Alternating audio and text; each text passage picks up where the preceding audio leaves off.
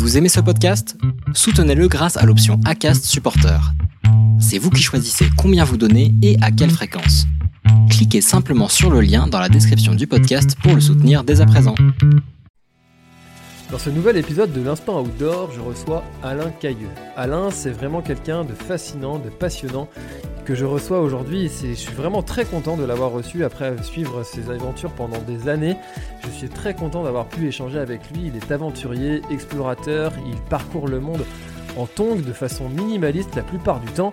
Et c'est quelqu'un qui est passionné par les gens, il adore la rencontre, il adore partager ses aventures. Et vous allez découvrir son mode de vie dans ce nouveau podcast. Et vous allez découvrir aussi pourquoi est-ce qu'il le fait, comment il le fait. Il vous donne tous ses meilleurs conseils pour pouvoir vous aussi vous lancer. Et franchement ça donne vraiment vraiment envie.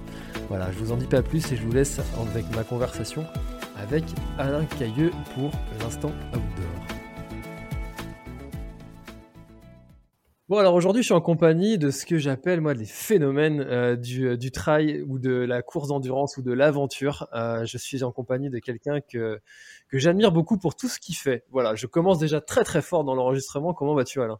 Eh ben écoute ça va très bien François et puis avec un début pareil c'est hyper flatteur. Merci, merci, merci de m'accueillir dans ton émission. Eh ben, avec euh, très très grand plaisir, vraiment. Euh, alors Alain, est-ce que tu pourrais te, présenter pour, euh, pour ceux qui ne te connaissent pas, s'il te plaît? Eh bien écoute, je m'appelle Alain Cailleux, j'ai 43 ans, je suis père de trois enfants, je suis originaire du Pays Basque. je suis un ex-ingénieur qui est devenu explorateur aventurier depuis bientôt 5 ans. Et voilà, aujourd'hui je t'appelle depuis le Pays Basque, depuis Bidar, un petit village sur la côte basque. J'ai la chance de continuer à, à voyager beaucoup. Donc je passe la moitié de mon temps euh, au Brésil et l'autre moitié euh, au Pays Basque ou en voyage. Voilà euh, un peu qui je suis. Et, et, moi je serais curieux de savoir qui tu es, toi François aussi.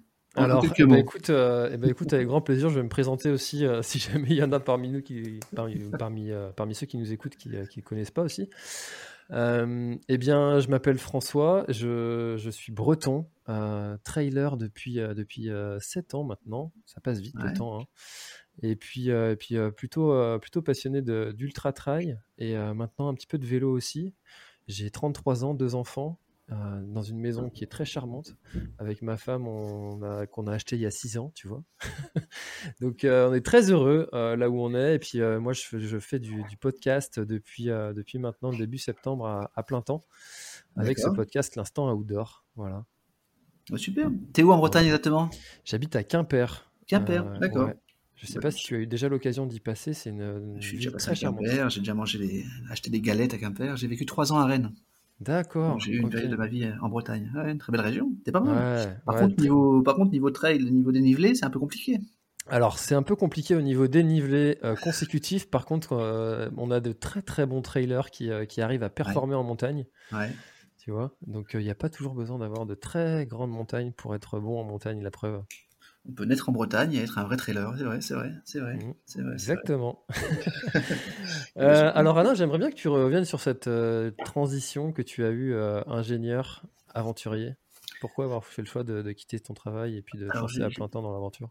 Alors ça a été une transition progressive, là je l'ai expliqué comme une transition brutale, en réalité ça a été assez progressif. J'ai eu la chance de, d'avoir une première rupture avec mon monde classique du monde d'ingénieur, après 15 ans de carrière chez PSA, Peugeot Citroën. Euh, en France, à l'étranger, j'avais bossé euh, en Bretagne, à Rennes, j'avais bossé à Madrid un an, j'avais bossé en Slovaquie trois ans, à Bratislava, j'ai bossé à Vigo en Espagne euh, pendant cinq ans, et puis j'avais terminé par quatre ans au Brésil à Rio.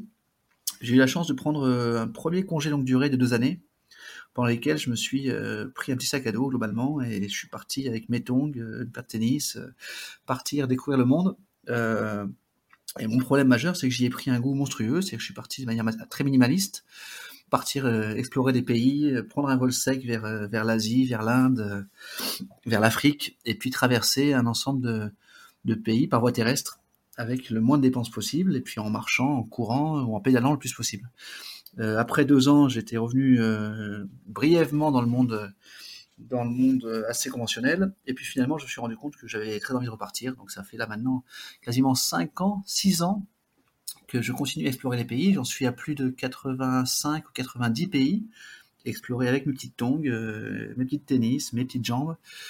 je pars à la rencontre des habitants, des paysages, des merveilles de chaque, de chaque culture, de chaque région.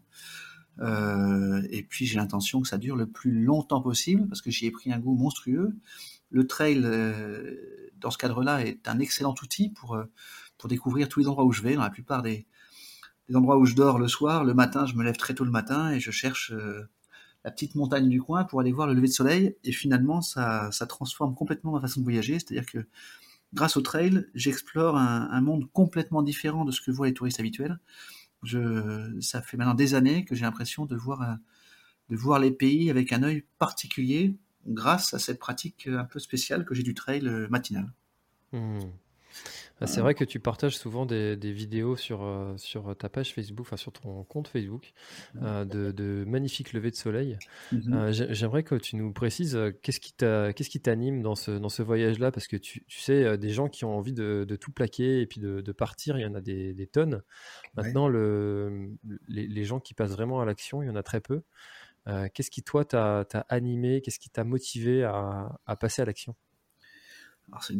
Ma motivation principale, ça a été une, envie en moi de, découvrir le monde avant que, ma vie se termine. C'est très simple, il y, a un moment de ma vie où j'ai perçu que ma, durée de vie, mon, temps de, vie sur cette terre était limité, que chaque instant comptait. Alors ça paraît, ça paraît une évidence, mais en réalité, euh, quand on prend conscience réellement de cet aspect-là, on se demande chaque jour qu'est-ce que tu ferais si demain tu devais mourir? Eh bien, alors, on ne se demande pas tous les jours, mais c'est une façon de penser qui, accélère un peu les choses et qui, nous, qui, change complètement la perception qu'on a de, des priorités.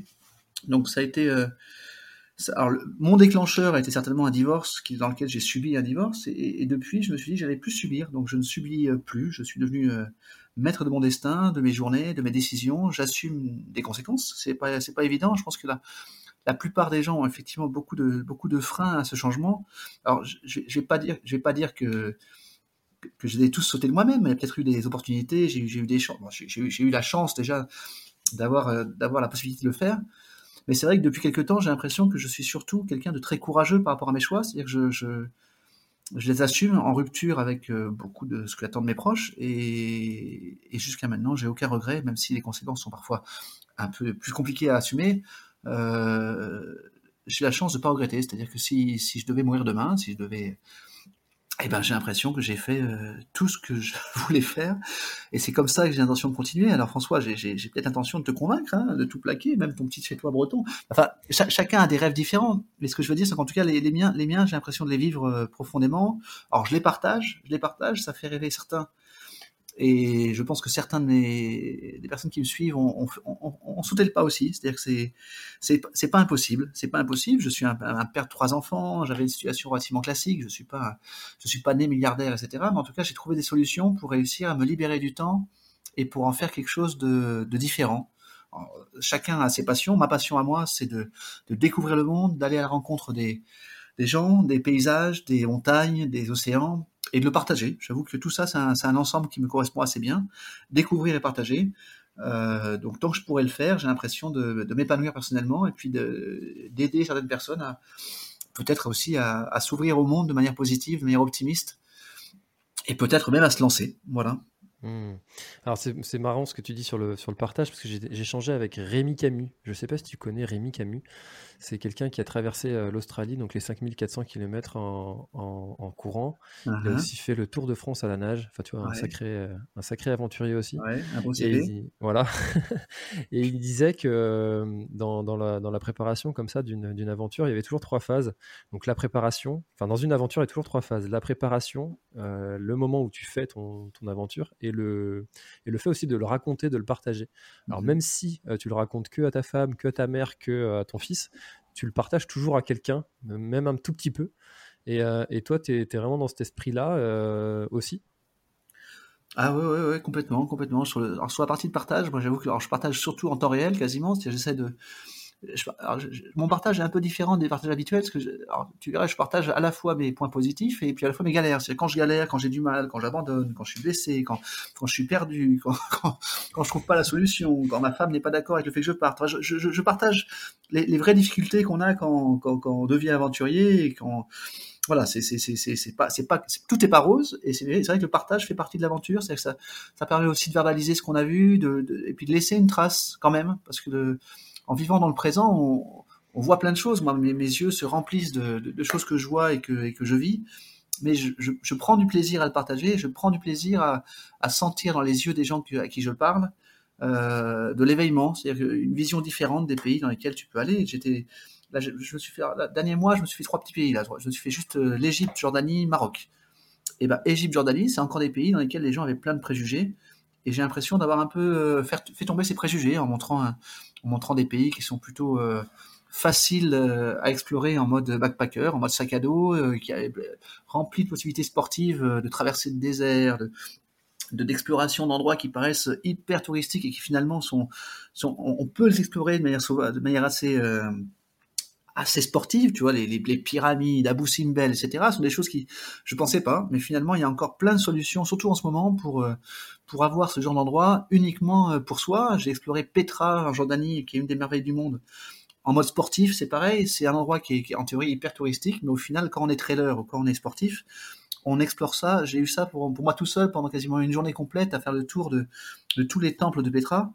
Et, c'est des moments qui sont, euh, qui sont inimaginables. Alors, même pour moi, je me sens dans le commun des mortels. Je me dis, pour vivre ça, il n'y a pas le choix. Il, faut, il faut s'engager, il faut partir, il faut faire le premier pas du départ, et il faut aussi euh, s'engager sur la voie du minimalisme. C'est-à-dire que c'est pas, enfin, la façon avec laquelle je découvre les endroits est, est, est, quand même bien différente de la façon habituelle des gens qui prennent des tours opérateurs, des grosses valises. Euh, pour les accompagner. C'est vrai que c'est, pas pour donner des leçons, tout est bon, c'est qu'on peut partir, partir c'est toujours bien, mais je pense qu'on est, dans, sur un canal de, trail de gens qui sont habitués à, se déplacer assez vite avec un petit sac, et eh ben profitez-en. C'est une compétence qui est inimaginable dans le, monde de, l'exploration. Ça, rend, les choses beaucoup plus euh, fluides et ludiques dès qu'on part à la rencontre euh, des populations qui sont un peu écartées des, des endroits touristiques. Alors, il suffit de faire 10-15 bornes, ce qui est pas monstrueux pour un ultra trailer et ben on se retrouve dans des endroits qui sont complètement magiques, avec des rencontres de gens qui, t'invitent à boire le thé, qui, qui t'accueillent chez eux comme dans leur propre famille.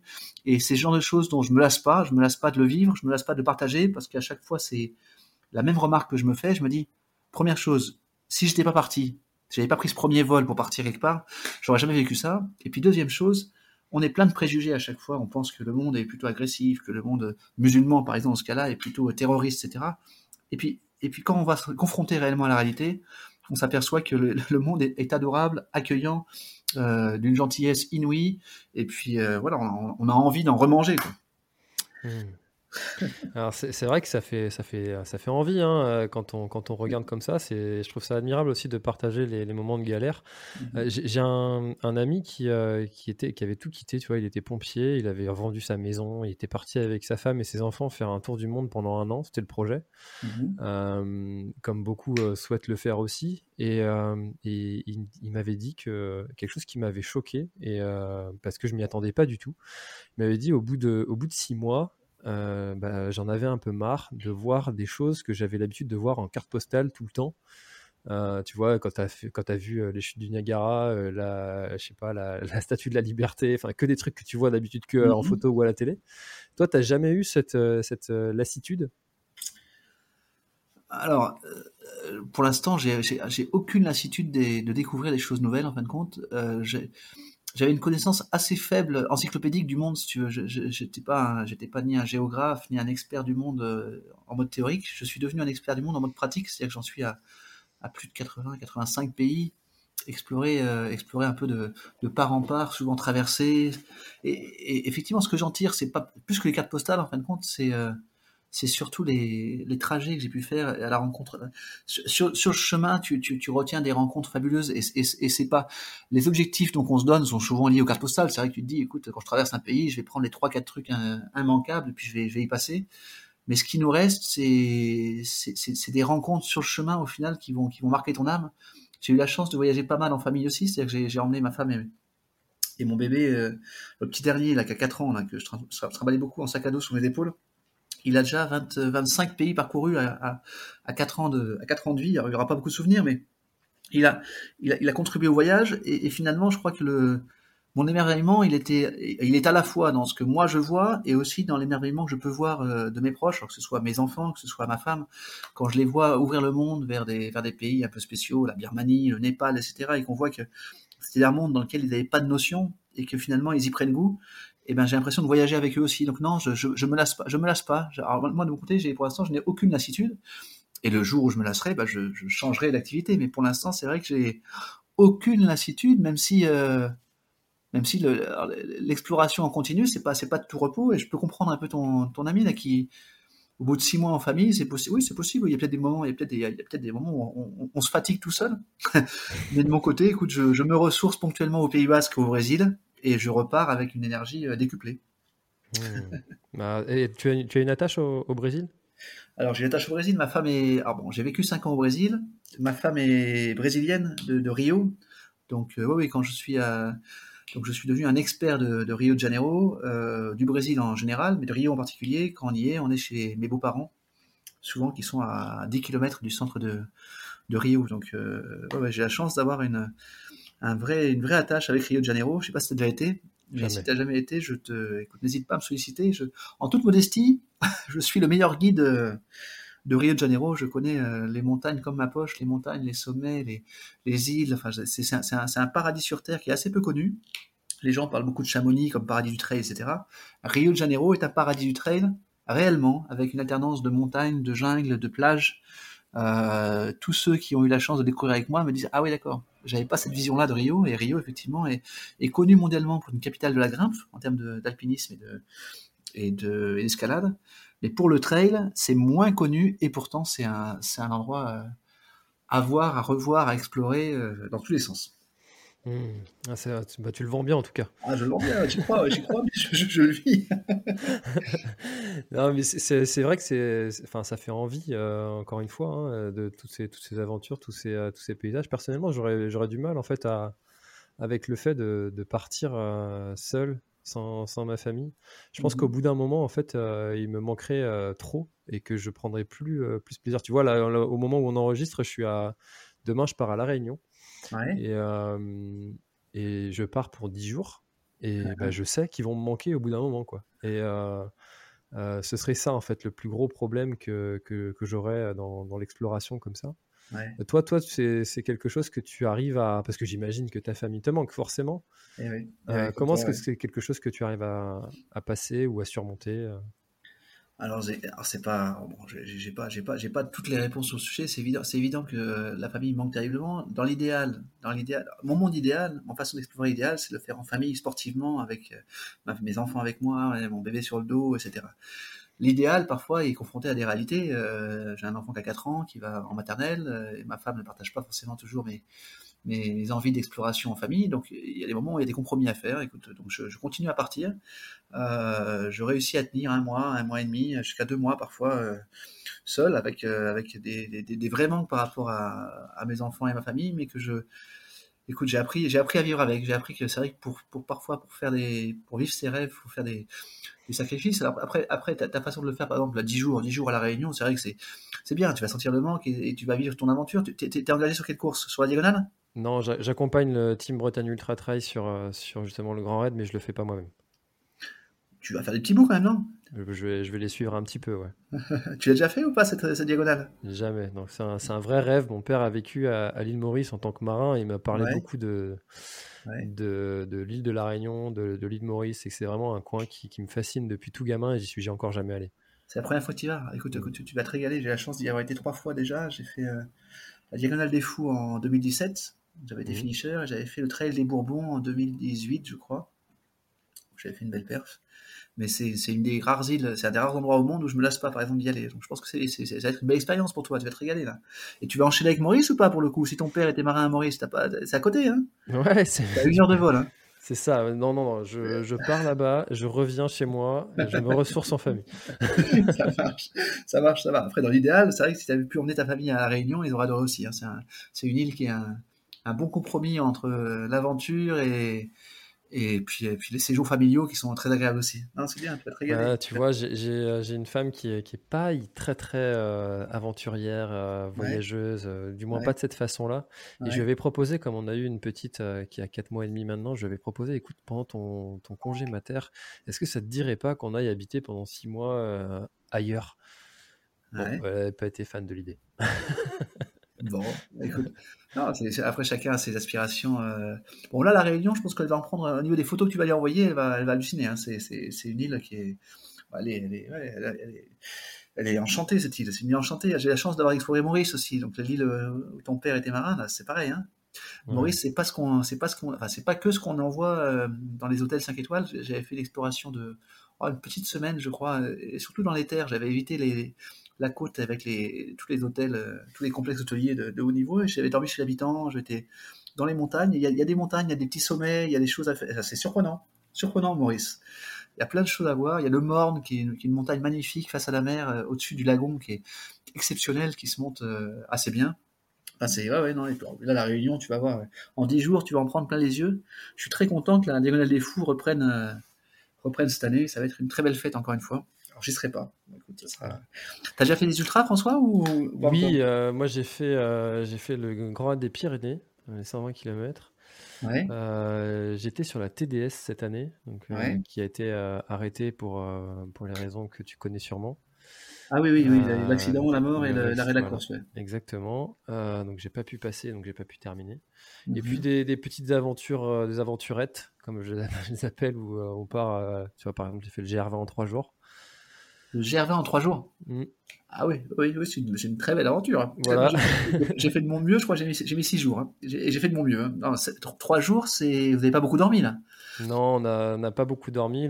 L'inconvénient de cette pratique, c'est que tu passes, euh, ben voilà, tu passes pas mal de temps sur les sentiers de nuit. Ah Alors moi, j'aime bien la nuit, ça apporte euh, d'autres choses, d'autres sensations. Euh, tu vois, je me rappelle euh, d'un moment où euh, j'étais dans le dur, euh, dans le dur, dur, dur, avant d'arriver au refuge, au refuge de. mince, mais j'ai plus le nom, bref. Et je lève la tête, et là, une étoile filante avec un, ciel étoilé magnifique. Et là, tu repenses à toutes les raisons pour lesquelles tu es là, et uh-huh. ça, te, ça, te, ça te booste, quoi. J'aime beaucoup la nuit aussi, mais du coup, tu vois moins les paysages. Ouais, Ouais, ouais, ouais, tu vois les paysages. Ouais, non, c'est. Ah bah, faut refaire le GR20 euh, en famille pour le coup. En famille, ouais, c'est ce que j'ai dit. Ouais. La prochaine fois, c'est en famille. Et, euh, ouais, non, ce, GR20, ouais, il est, il est beau, hein, c'est exceptionnel. exceptionnel. Euh, alors Alain, j'ai voilà, j'ai vu dans ton actualité là récente que tu avais fait le, le marathon des sables. pourquoi avoir été sur cette course? Alors ça, c'était un de mes rêves. Euh, en gros, dans, le monde du trail, j'avais, dans ma tête quelques, j'ai, rêves qui, qui, qui, qui, toujours été dans ma tête. J'avais donc la, Diagonale des Fous que j'ai réalisé. J'avais le GR20 qui était, un, parcours de trail qui m'a tiré depuis longtemps. J'avais la, j'avais la, alors, je voulais faire l'UTMB à une époque. J'ai l'impression d'avoir fait en partie en faisant le, tour du Mont Blanc euh, en quatre jours, pareil. Là, je l'ai fait en mode euh, trail itinérant. Donc j'ai l'impression d'avoir accompli ce truc-là. Et puis j'avais le, marathon des sables qui m'a tiré depuis très longtemps fortement. Donc je m'y suis inscrit il y a plus de deux ans maintenant, parce que c'est une épreuve qui a été reportée euh, en période de Covid pendant un bout de temps, jusqu'à atterrir là, en octobre 2021. Ça a été euh, enfin la réalisation d'un rêve. Donc j'ai donc là je l'ai pas manqué ce coup-ci euh, et j'ai été participer à cette épreuve à ma façon. Alors encore une fois j'ai pas pas été exactement dans les standards habituels des participants du marathon des sables. Euh, j'ai une façon de voyager qui est minimaliste. J'étais à l'époque, j'étais donc il y a un mois, j'étais depuis un mois, j'étais en, exploration en Égypte et en Jordanie. J'ai rejoint le Maroc avec mon sac de voyage, mon petit sac de couchage dans le sac dans le sac à dos. Euh, pour ceux qui connaissent le marathon des sables, c'est une épreuve où on va être en autonomie pendant 7 jours.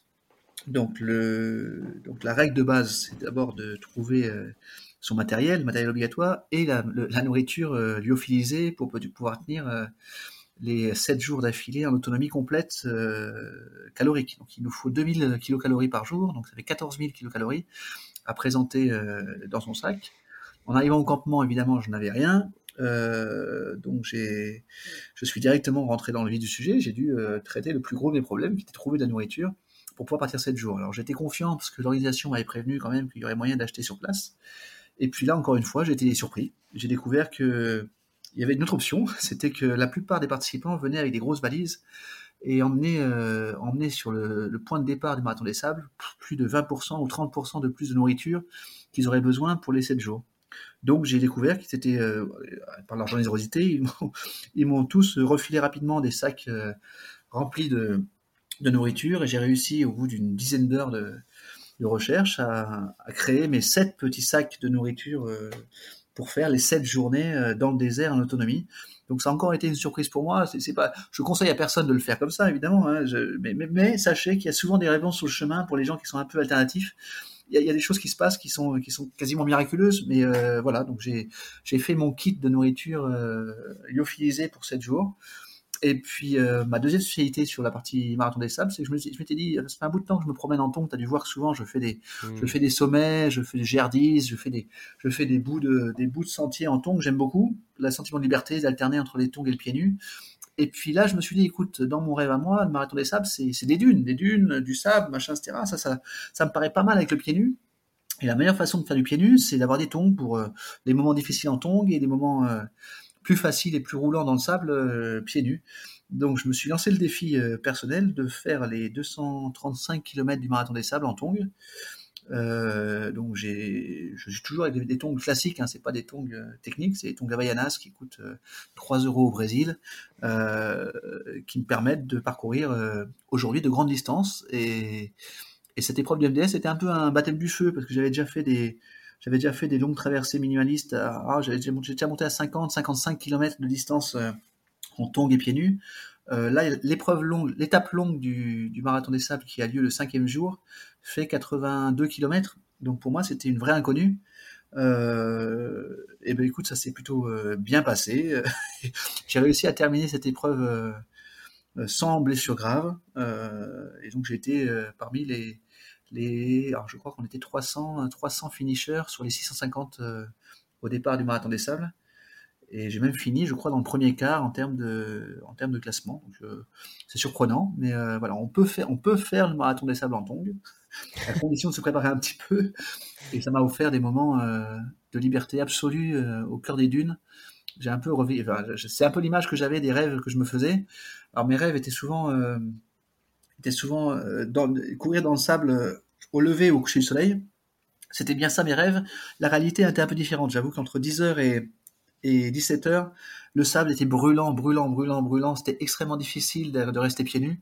Donc euh, voilà, j'ai eu, euh, j'ai beaucoup mis mes tongs. J'ai moins fait de pieds nus que ce que je pensais. Hmm. Comment est-ce que les, euh, les, les, podologues qui sont sur le parcours et les autres participants ont pris ta, ta, pratique de courir en, en tongs et pieds nus au début. Et, et est-ce que ça a évolué au fur et à mesure des, des jours?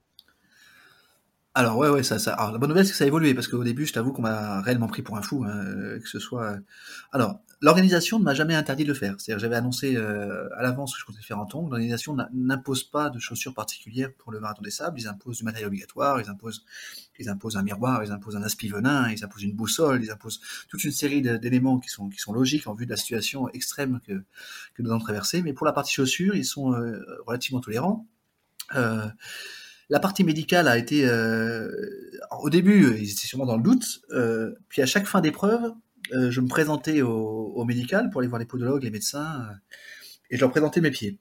Écoute les quatre premiers jours je n'ai eu aucune ampoule aucune rien à déplorer même pas un échauffement etc c'était des épreuves qui étaient entre 35 et 40 km à côté de moi j'avais des gens qui souffraient de matière avec des avec des avec des, ampoules de partout liées à leurs chaussures.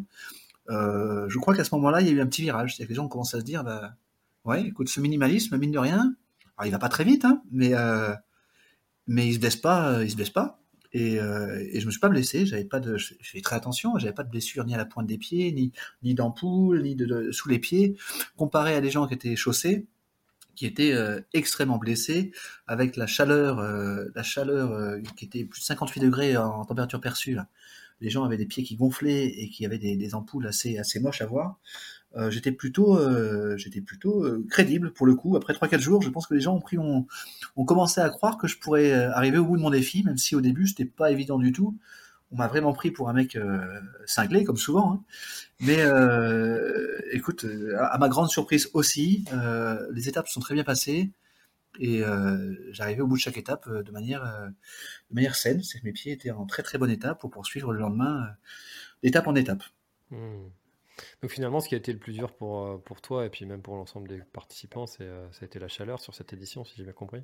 Ah ouais, c'était une, édition particulière. C'est, l'édition la plus, ah, manifestement la plus difficile qu'on ait jamais vue du Marathon des Sables. C'était la 35e. il y a eu plus de 50% d'abandon, alors que le chiffre habituel est de 95% de finishers, c'est-à-dire moins de 5% d'abandon sur Marathon des Sables.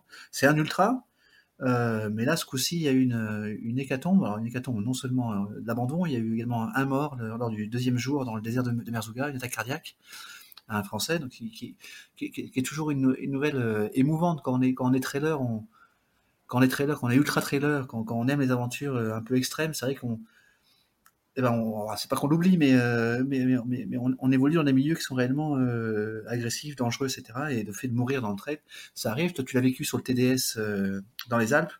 Écoute, là, ça n'a pas été un accident, ça a été une crise cardiaque. clairement, alors, clairement, c'est une situation vraiment extrême parce que au niveau médical, il faut imaginer la, structure qu'a le marathon des sables, c'est du jamais vu. Hein. C'est-à-dire que c'est deux hélicoptères, une quarantaine de 4x4, une trentaine de médecins, podologues, infirmiers, etc. Il y a, une assistance qui est. Euh, on est tous équipés d'un GPS temps réel avec un bouton d'alerte de, SOS. Enfin, c'est difficile d'imaginer la sécurité dans laquelle on, on, essaie de nous protéger, mais ça, ne permet pas tout. C'est un milieu qui est extrêmement agressif, des températures de 58 degrés, des dunes, euh, des hydratations à gérer en permanence, toujours boire de l'eau, euh, prendre ses pastilles de sel. C'est quelque chose qui est vraiment particulier à une épreuve sportive dans le désert. Et j'avoue que cette, bah, cette mort, ces abandons euh, ont été extrêmement. Bah, ça a été difficile pour moi parce que c'est vrai que ça nous ramène un peu à la réalité. C'était un père de famille comme moi, et tu te dis, écoute, on, on fait des aventures qui sont quand même borderline, hein, pas dans ce cas-là, sincèrement, euh, c'est pas possible de plus sécuriser un truc comme ça, mais ça reste une épreuve d'ultra trail dans le désert. Donc, euh, dans un désert extrêmement chaud, euh, il y a forcément un impact sur les sur les corps. et puis voilà, il peut y avoir des, accidents de ce type-là qui qui se produisent. ça fait mal. Ça fait mal. Je pense que quand tu as vécu sur le TDS, ça t'a fait réfléchir aussi, je pense. Ouais, ça fait, ça fait tout de suite particulier. En fait, ça, arrive, ça arrive bien heureusement tellement rarement que euh, qu'en fait on n'y pense pas. Euh, maintenant, on évolue quand même dans des, dans des, parfois dans des milieux qui sont euh, à risque, où tu te dis, bah là, si, si, si, je rate mon coup, si, c'est fini, quoi. Donc, donc oui, c'est important de, de, mettre toute cette structure en place qui accompagne la sécurité. Et Patrick Bauer, que j'ai reçu dans, dans, le podcast, insistait bien là-dessus, disant que lui, euh, une de ses priorités, c'était justement ça, la sécurité.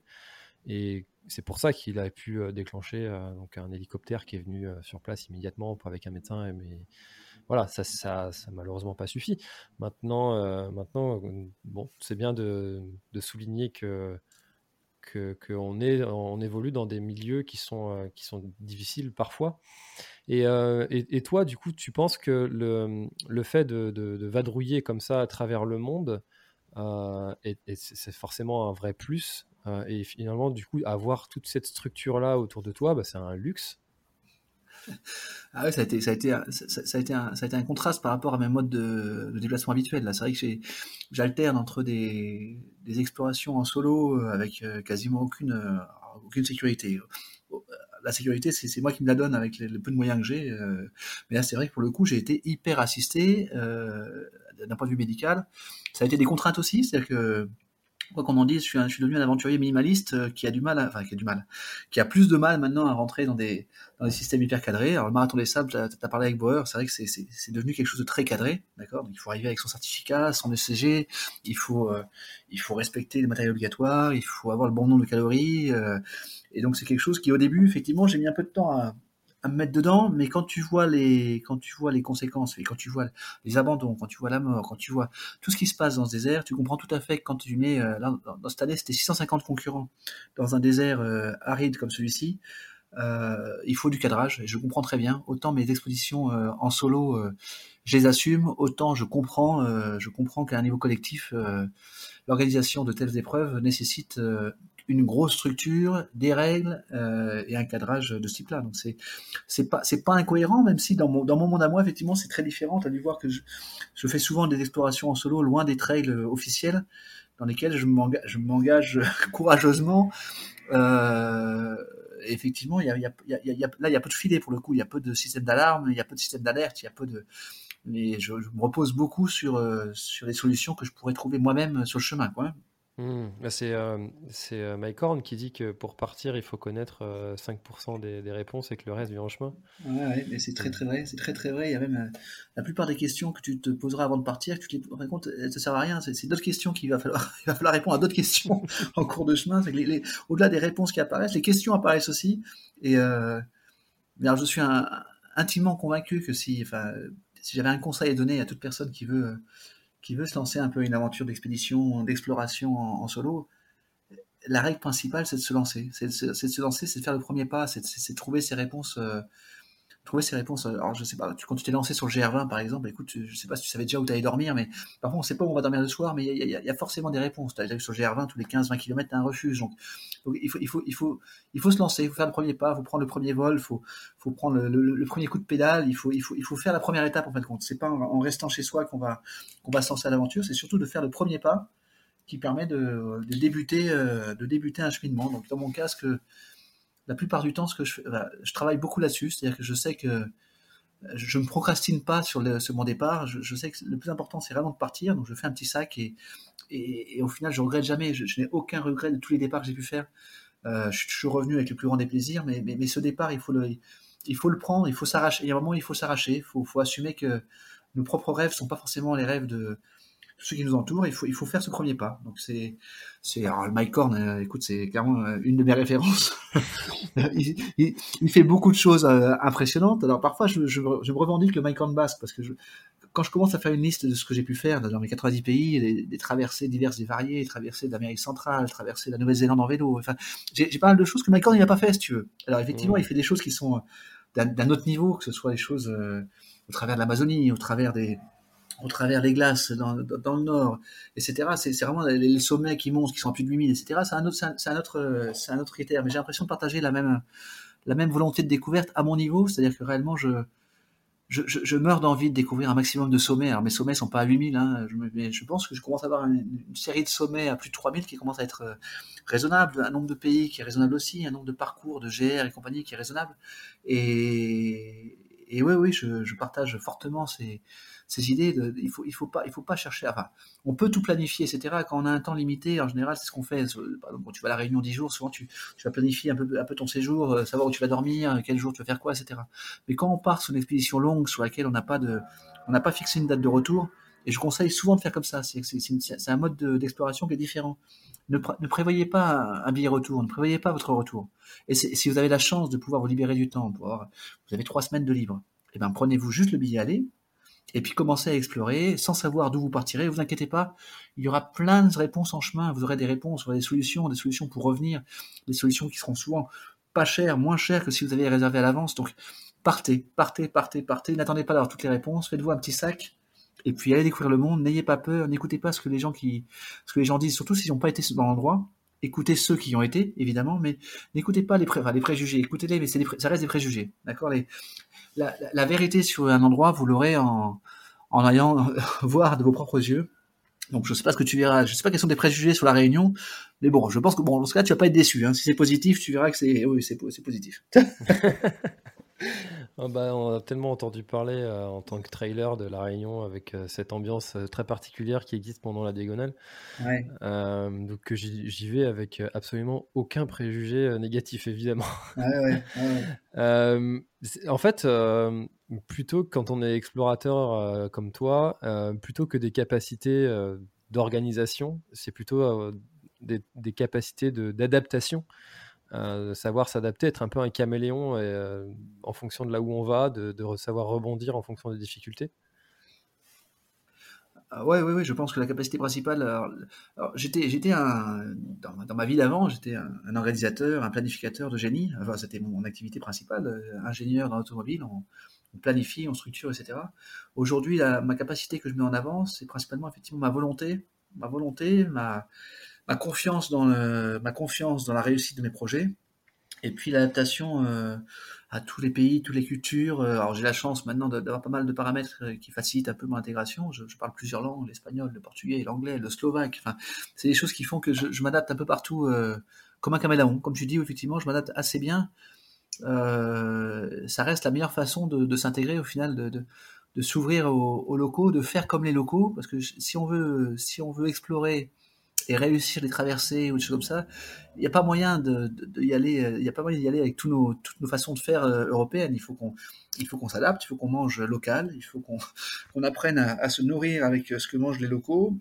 Il faut qu'on apprenne à dormir comme les locaux. Il y a encore, euh, il y a encore deux semaines, je dormais dans un désert en Jordanie, abrité dans un, dans un abri de berger m'avait accueilli gentiment. Enfin, il, faut être, il faut être hyper ouvert effectivement à, des solutions alternatives et surtout ne pas rester sur nos, sur nos préconceptions enfin, du, monde euh, européen, occidental, qui est dans le, dans le 90% du monde, ça s'applique pas. En fait, bon, il y a plein de solutions différentes qu'on trouvera, qui seront beaucoup plus agréables, beaucoup plus intéressantes que que, le type de façon de voyage qu'on a en Europe. Je pense à tout matériel qu'on emmène habituellement, des tentes, des machins, des trucs spécifiques. En réalité, il y a, plein de réponses en chemin. Y y la plupart du temps, on trouve des abris, on trouve des endroits pour dormir, et on trouve des gens pour nous accueillir. Le monde est étonnamment euh, accueillant avec des gens qui arrivent avec un, qui sans préjugés et qui, qui regarde, qui le monde avec des bons yeux. Je pense qu'une des, une des marques de fabrique de ma façon d'explorer est ma bonne humeur. Alors souvent on me dit, mais t'as toujours le sourire, etc.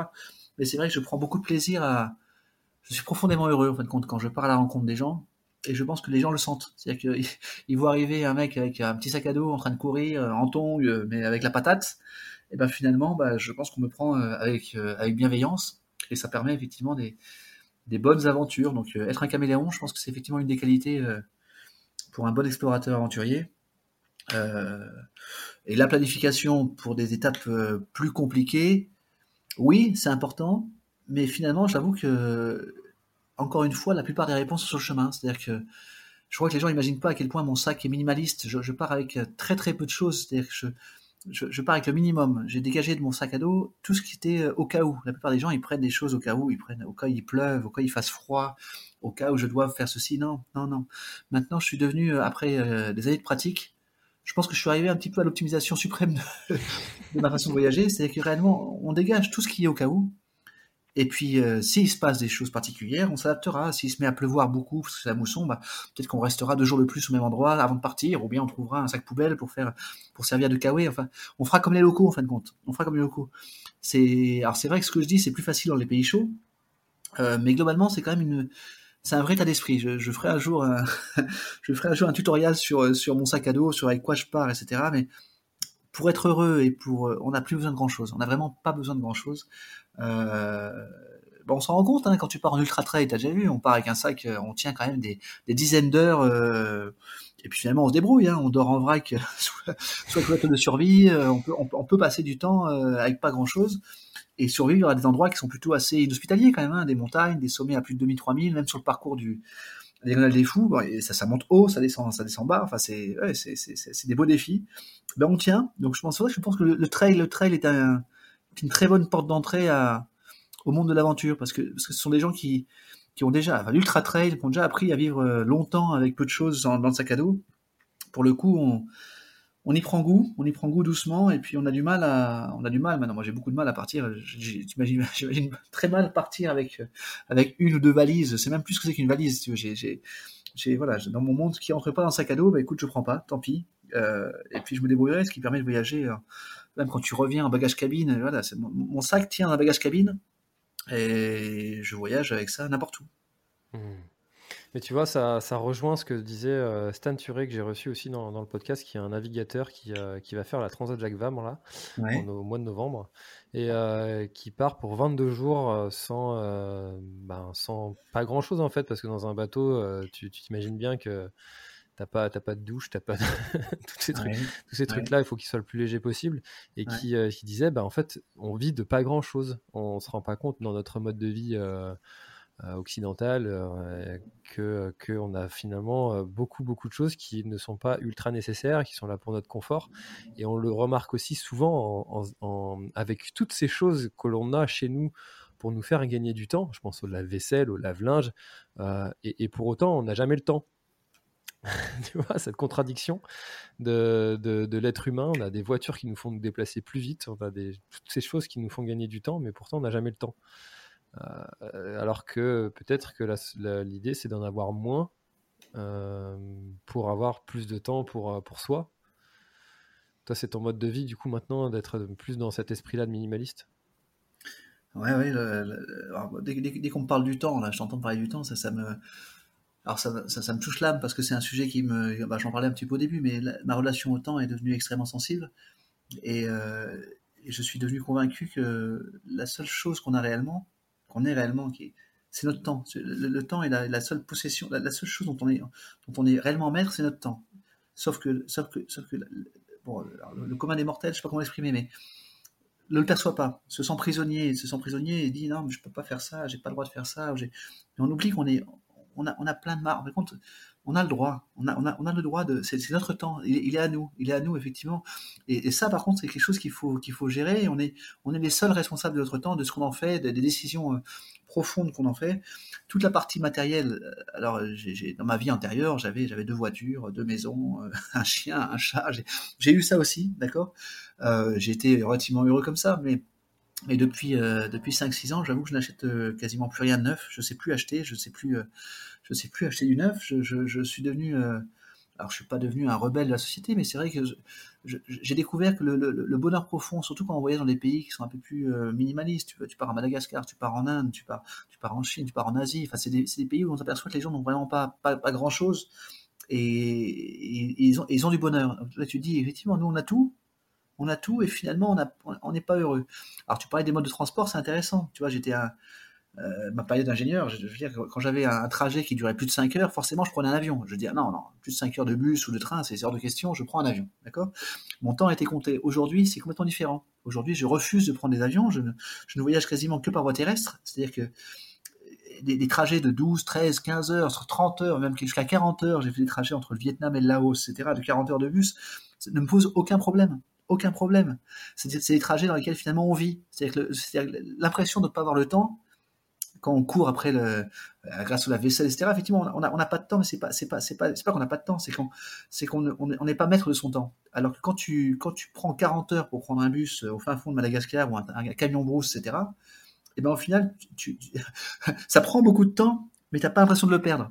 Donc, donc tu es maître de ton temps. C'est une décision que tu as prise toi, et le trajet en lui-même devient, devient une expérience, une aventure où tu rencontres des gens, où tu vois des paysages, où tu, as, un comportement complètement différent. Donc c'est, vraiment le fait de se réapproprier son temps, parce qu'on l'a tous ce temps. On l'a, tous ce temps, et des gens qui disent que la plupart des, ah, bon, pas la plupart, on est, on est quelques-uns quand même en France à avoir un, avoir cette possibilité de, faire ce que j'ai fait moi. C'est-à-dire qu'on est, on, s'enferme dans des règles qui sont des règles classique, matérialiste, on veut, on veut, on veut tout. En fait, quand on veut avoir une maison, on veut avoir un jardin, etc. Et dès qu'on rentre là-dedans, on s'endette, on, on fait un prêt, et on rentre dans un système dans lequel on a, du mal à sortir. C'est-à-dire qu'on se dit, bah, forcément, j'ai commencé à rentrer là-dedans, je peux pas arrêter, je peux pas me libérer du temps parce que si je me libère du temps, euh, je vais arrêter de cotiser pour ma retraite ou je vais avoir des problèmes avec l'unité chômage, etc.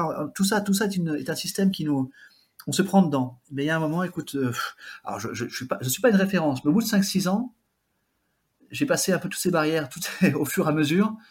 Écoute, pour l'instant, j'en suis pas mort. Euh, alors, je connais pas l'avenir, mais je sais qu'au présent, tout ce que j'ai vécu et tout ce que j'aurais fait de mon temps, personne ne pourra me le quitter, si ça fait quand même 5-6 ans maintenant qu'on me dit euh, maintenant ça va durer cette histoire, etc.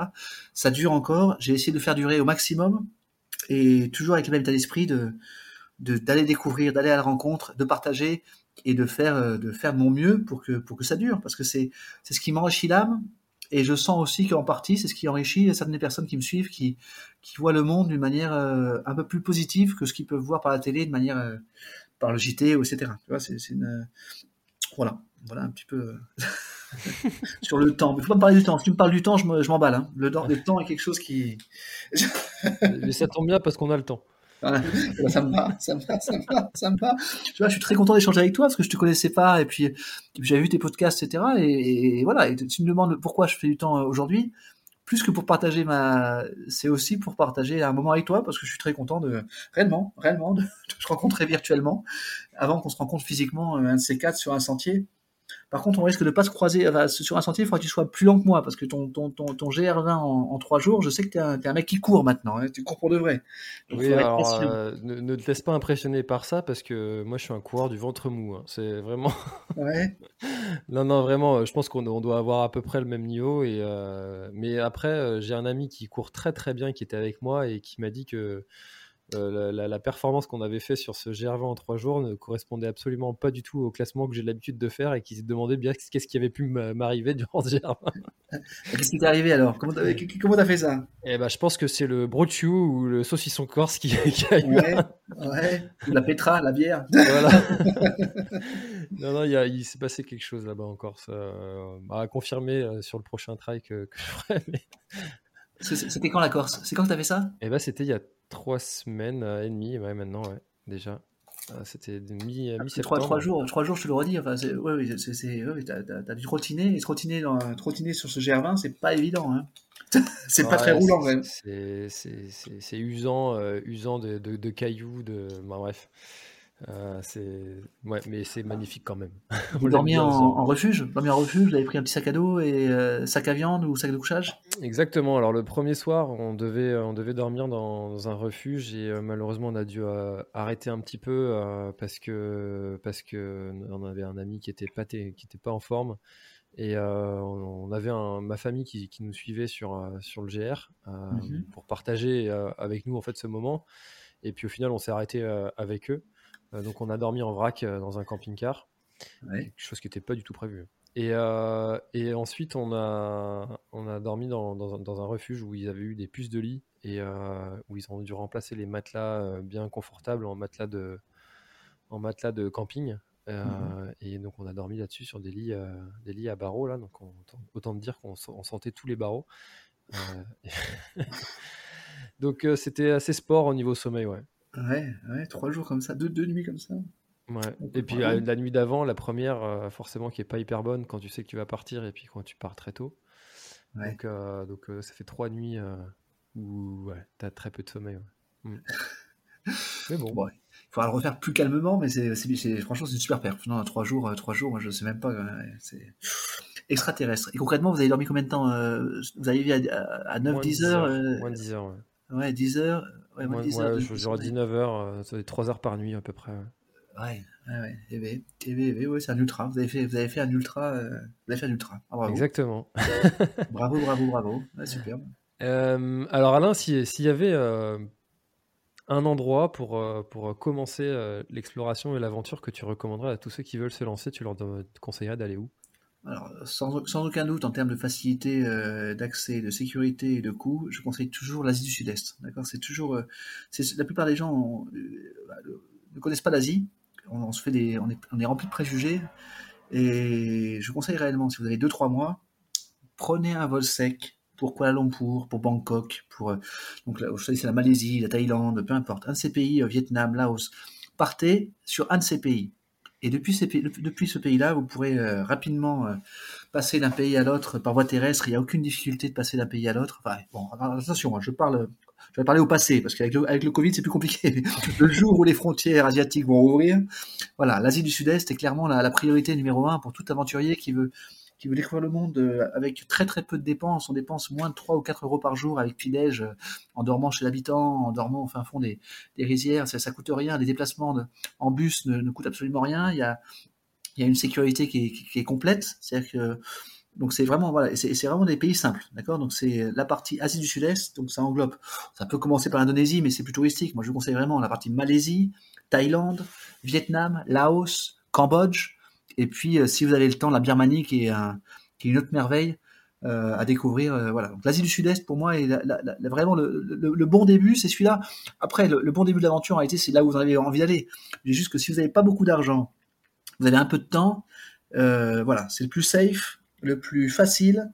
et vous verrez que ce sera plein de plein de surprises que chacun de ces petits pays que j'ai cités là sont tous différents et on passe d'un pays à l'autre en, en, général en bus de nuit. Euh, voilà, vous franchissez les, frontières avec une facilité déconcertante.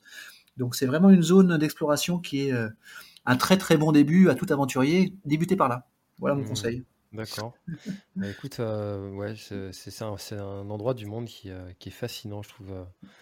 J'ai déjà eu l'occasion d'aller en Thaïlande et c'est très très beau. Et les gens. Quoi en Thaïlande T'as fait, quelle partie Non, je suis parti. Je, ça va te faire. c'est pas du tout dans le, dans le même état d'esprit. T'as, fait, fait, une île, à vous. T'as fait une île et un truc all inclusive. D'accord. d'accord. Euh, j'ai fait, j'ai fait Phuket. C'était un voyage organisé avec euh, avec la caserne de pompiers dans laquelle j'étais avant. D'accord. Et, euh, et j'ai fait Phuket et je me suis autorisé quand même le luxe d'aller faire d'aller faire une île à, Copipi une nuit en uh-huh. dehors de l'hôtel. On, on, a réussi à motiver quelques, quelques personnes du voyage et puis j'ai dit on quitte cet hôtel là et puis on va se dormir euh, une nuit sur l'île. Et c'était, euh, c'était, je crois que c'est peut-être le seul moment dont je me souviens de tout le voyage. c'était merveilleux. ouais, écoutez, Écoute, c'est magique. Alors, tu vois, la, Thaïlande, tu vois, on parle souvent de ces îles-là, la Koh Phi machin, etc. Il y a Koh Lipe, qui est une île qui est à la frontière avec la Malaisie, qui est à l'extrême sud de la Thaïlande, qui est magnifique. Mais en fin de compte, il n'y a pas que ces îles-là qui sont sur le sud de la Thaïlande. Il y a le nord de la Thaïlande qui est exceptionnel. Tu as Chiang Mai, Chiang Pai, Chiang Rai, qui sont des villes de montagne. En fin de compte, on, l'oublie, mais on peut faire du trail en Thaïlande. Il y a plein, il y a plein de sentiers superbes et de montagnes impressionnantes au niveau des, des montagnes qui sont au nord de la Thaïlande, à la frontière avec la Birmanie. Hein il y a des vraies, des vraies découvertes à faire. Donc c'est, tu vois, c'est, c'est, c'est, c'est effectivement, c'est souvent une bonne surprise. Les gens se limitent souvent à ce genre de, quand tu pars en touriste, tu, tu, tu fais, tu fais ces îles-là. il faut les faire. C'est surprenant, c'est magnifique, machin, etc. Copipi, c'est pareil, c'est un paradis sur terre à voir une fois dans sa vie. Mais il n'y a pas que ça. En Thaïlande, tu vois, il y a le nord, il y a le nord, le nord, les, montagnes qui sont euh, exceptionnelles, exceptionnelles. Donc, mmh. euh, ouais, ouais, c'est, c'est l'Asie du Sud-Est, tu vois, ça, ça, ça laisse des traces. Mmh, bien sûr. Et, toi, euh, comment est-ce que tu fais euh, après avoir vu euh, ces, tous ces pays, traverser tous ces pays Comment est-ce que tu fais pour te dire, bah, maintenant, tiens, je vais aller là? Est-ce que tu as, as, une espèce de checklist ou c'est à l'envie ou comment tu fais? C'est à l'envie, à l'opportunité. En réalité, j'ai j'ai pas de checklist et je, je cours pas après le nombre de pays en réalité. Le nombre de pays, c'est un indicateur que je donne parce que ça, ça donne un peu une idée de ce que j'ai pu faire. Mais ceux qui me suivent savent que c'est c'est vraiment qu'un indicateur parce que ce qui fait la différence, c'est surtout la, la façon de les faire, la, le fait que, tu vois, si tu ce que j'ai fait en France, en Espagne euh, et au Brésil, le Brésil, c'est un, un, seul pays, mais alors j'y ai passé euh, des mois et des mois d'exploration complète dans tous les sens. Euh, c'est un État-continent, quoi. Et donc j'ai pas, j'ai pas de checklist, j'ai pas de checklist. Par contre, je saisis une opportunité. Là, concrètement, l'opportunité pour le, pour... tu me demandes pourquoi je suis parti en Égypte parce que j'ai trouvé un vol pour le Caire à moins de 300 euros. Je partais de, c'était un Biarritz, Biarritz le Caire à moins de 300 euros. Donc voilà, c'était le critère de base et je suis parti sur un coup de tête et, de, là, je, sais, je sais qu'en fin de compte, la bonne décision est toujours de partir. C'est-à-dire que en fonction de, en ce moment avec le Covid, c'est compliqué de, choisir, d'anticiper, etc. Sincèrement, euh, l'aventurier qui a réussi à anticiper une, aventure euh, en ce moment, il est bien courageux. Les frontières s'ouvrent, se ferment, les critères euh, sont variables. Donc c'est c'est vraiment, je pars sur un coup de tête et au final, c'est ma façon de faire qui fait la. Je, je, sais que je vais trouver les, deux, trois premiers jours de l'expédition, je suis un peu perdu. Je me dis, mais qu'est-ce que tu fais? Pourquoi tu es parti? Mais quelle idée, encore une fois? Et puis au bout de deux jours, je découvre des choses, je rencontre des gens, et puis je, commence à prendre une direction qui fait que je me dis, mais oui, et oui, c'était encore la bonne décision. Donc euh, non, non, il n'y a pas de, a a pas de structuration. Alors j'ai quelques, j'ai quelque chose en tête. Tu me demandes euh, ce que je vais faire dans les prochains mois. Je, je, vais sûrement repartir au Népal, mais tu vois, c'est parce que c'est des choses qui me, qui me tiennent à cœur. Le Népal, j'ai déjà fait deux fois, mais il y a, y a, une chose que j'ai pas encore faite, c'est la, c'est le, tour de Annapurna. D'accord? C'est un trek d'une d'une quinzaine de jours que je vais faire à ma façon. Donc je vais sûrement le faire en mode rando trail avec mes tongs, euh, essayer de le faire en 6 ou 7 jours peut-être. Donc faire le tour de donc c'est 190 km. Euh, voilà, ce qui, c'est des choses qui me tiennent à cœur parce que quand j'ai quand j'ai un truc qui m'attire fortement, je cherche le financement, je cherche des, des idées pour le faire, et puis je, je, je sais que ça va ça va finir par décanter. Donc je prendrai sûrement le, le vol au dernier moment, de deux jours avant maximum, et je partirai encore une fois sur un coup de tête. Mais je, l'ai quand même en tête. C'est quand même des choses que j'ai en tête. Je sais que j'ai en tête en ce moment, j'ai le Népal qui, qui me qui m'attire encore encore et toujours. J'ai un bout de Mexique qui m'attire encore et toujours. Et puis j'ai l'Afrique noire que je connais assez peu, euh, que j'ai envie d'explorer, qui me qui m'attire aussi dans les dans les prochains mois, à voir euh, à voir comment ça se comment ça ça s'engage avec le Covid quoi. Hmm. Alors justement, tu, tu parlais de, de recherche du, du financement. Comment tu comment tu finances tout ça? Alors pour l'instant, sincèrement, je finance tout ça principalement euh, grâce à l'aide ponctuelle de quelques sponsors, mais euh, je suis toujours ouvert à, tout type de sponsoring. Là, je, suis en train d'essayer de, de, de, de, négocier avec Havaianas, euh, avec des tu vois ce que je veux dire mais Je suis assez open. J'ai pas, pas de règles, mais je, je cherche clairement à, à, financer mes activités qui sont pas extrêmement coûteuses, parce que ce, ce que j'ai principalement, c'est du temps. Euh, pour l'instant, je fais durer, je fais durer. Je suis un homme euh, surendetté avec des problèmes de, de dette à la banque, etc. J'ai tout vendu, j'ai plus de maison, j'ai plus de voiture. Mais en tout cas, je continue à, tout faire pour prolonger mon temps de liberté dans, ce monde. Donc, euh, donc j'ai pas toutes les réponses sur comment faire financièrement pour faire durer euh, très longuement. En tout cas, j'en ai trouvé au fur et à mesure, hein, principalement en diminuant mes coûts de vie et en et en vendant le peu de biens matériels que j'avais, en n'achetant plus rien quasiment de matériel, et puis en cherchant ponctuellement des accords, des sponsors, etc. Ce que je continue à, à chercher. Donc si vous êtes euh, une marque intéressée pour, euh, pour appuyer mes différentes expéditions euh, dans les prochains mois à venir, n'hésitez pas à me contacter. Hein. je suis preneur de tout partenariat. Voilà. Et eh ben voilà, le message est lancé. et je serais ravi si une, une marque te contactait suite à, cette, à ce podcast. Ça serait génial. Ça serait génial. Ça serait génial. Vraiment. Euh, alors, euh, Alain, on arrive gentiment à presque une heure d'échange déjà. Euh, est-ce qu'il y a quelque chose que tu aurais aimé ajouter et dont on n'aurait pas parlé encore? Alors écoute, non, j'espère, j'espère avoir contribué à, à ouvrir un peu le monde des possibles pour, pour certains d'entre vous. Vous dire que on regrette jamais les décisions qu'on prend et qu'on ne subit pas, c'est quelque chose qu'on ne regrette pas. Euh, je vais en profiter pour retoucher un petit mot, un tout petit mot rapide sur, euh, une association qui me tient à cœur parce que quand je suis euh, quand je suis ici à Bidar là depuis depuis quelques mois, j'ai découvert une association qui s'appelle Ewak Mendian, qui est une association qui qui met en relation des, des personnes en situation de handicap avec des trailers. Donc c'est une association plus classiquement appelée euh, Joëlette. Donc Joëlette, c'est un petit chariot qui spécifique pour la montagne qui permet d'emmener des personnes handicapées découvrir un monde que nous on connaît bien, qui sont nos montagnes, nos sommets, nos levées de soleil, etc. Et euh, cette association, écoutez, elle est, elle est basée euh, au Pays Basque et, et n'hésitez pas à la soutenir. J'enverrai le, lien le site euh, à François, mais c'est un, un c'est un vrai bonheur. Je pense que dans le monde du trail, on est, on est souvent centré sur soi-même et on oublie qu'on a, on a accès à un, un, des endroits qui sont magiques. Nos montagnes, partout où on va, sont exceptionnelles. Et il y a beaucoup de gens qui, à côté de ça, sont en situation de handicap et n'auront jamais, mais jamais accès à ce type de montagne s'il n'y a pas des gens comme nous, qui sont en bonne santé, les y emmenons. Et je pense que ce genre d'association, il, y en a, pas mal en France, hein, ça, se développe pas mal. Euh, n'hésitez pas à rentrer là-dedans. C'est c'est émouvant. Ça a été des, le peu que j'ai participé avec eux, j'ai eu des moments d'émotion profonde en voyant les yeux des personnes handicapées et en voyant les yeux des, des trailers aussi qui ont, qui ont accompagné ces personnes dans des endroits euh, pas, pas si compliqués que ça. Hein. Ici, euh, dans les Pyrénées, c'est monter la rune, c'est se promener dans les Pyrénées sur des sommets assez bas, mais, mais, mais on voit dans leurs yeux que, voilà, on les emmène dans des endroits qui n'auront ils n'auront jamais accès sans nous. Donc voilà, c'est une association que j'ai découvert cette année et je pense qu'il y a, qu'il y a de l'avenir et que je souhaite réellement promouvoir au fur et à mesure de, de mes voyages et mes expéditions. Voilà. Ouais, c'est, vraiment, euh, je trouve, euh, un, gap en fait. Euh, il y a un avant, un après quand tu ne, ne, participes plus à ces, vêtements ces événements uniquement pour toi, mais qu'il y a une dimension humaine qui s'ajoute à, à tout ça. ça. Ça accentue, je trouve, le, l'émotion que tu peux ressentir à l'arrivée. Et bah, ouais, c'est, les Joëlettes, c'est, euh, vraiment un super moyen pour faire découvrir le, la nature. parce qu'une personne que j'ai reçue qui s'appelle Catherine Poletti, organisatrice de, l'UTMB, et qui, qui, a quand même dit au, trailer, qui, qui, qui, râle souvent de, de, concernant le, cette course, elle a quand même dit un truc qui, moi, m'a marqué, c'est n'oubliez pas que vous avez la chance d'avoir le choix de la faire ou pas.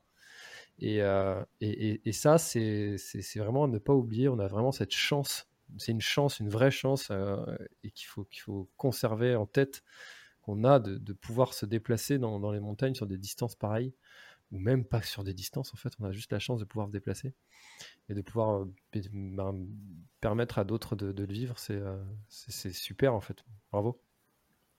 Ouais, c'est vrai, elle a raison. Elle raison. T'as été pompier toi aussi? T'étais pompier en, Bretagne à une époque? Alors, j'étais pompier de Paris de 2007 à 2012. D'accord. Et, euh, et maintenant, je suis toujours pompier volontaire depuis. Euh. D'accord. Parce que souvent, ces associations de, de Joëlette ont souvent des liens aussi avec des pompiers. Exactement, c'est vrai qu'il y, en a pas mal qui, qui se lancent là-dedans. je pense que c'est assez cohérent. Mmh. Bah, écoute, merci beaucoup Alain pour, pour cet échange qui était, qui était vraiment très, très inspirant, très riche. J'ai passé un très très bon moment. Merci à toi François, j'ai passé un très bon moment aussi. Écoute, on se recroisera euh, sur les sentiers bretons euh, des Pyrénées, des Alpes ou de la Corse, avec grand plaisir. Régale-toi bah, à la Réunion, régale-toi pour moi à la Réunion. Eh ben, ce sera un plaisir partagé. À bientôt. à bientôt François, merci. Cet épisode est maintenant terminé, merci de l'avoir écouté jusqu'au bout. Et si vous êtes encore là c'est sûrement qu'il vous a plu, alors n'hésitez pas à le faire savoir autour de vous, c'est la meilleure façon de faire connaître le podcast L'Instant Outdoor. Parlez-en, partagez les épisodes. Merci beaucoup pour votre fidélité et à très très bientôt dans un prochain épisode. Voilà, l'épisode est terminé, j'espère qu'il t'a plu. Je t'invite à aller checker NAC, comme je t'en ai parlé au tout début de l'épisode, avec le code PlanetTrail, P-L-A-N-E-T-E-T-R-A-I-L. Tu auras moins 15% sur ta commande. Et moi, je te souhaite un très très très très Très bon footing, très bon trajet. Bref, ce que tu es en train de faire, je te le souhaite un très bon. Allez, à bientôt dans un prochain épisode. Bye bye.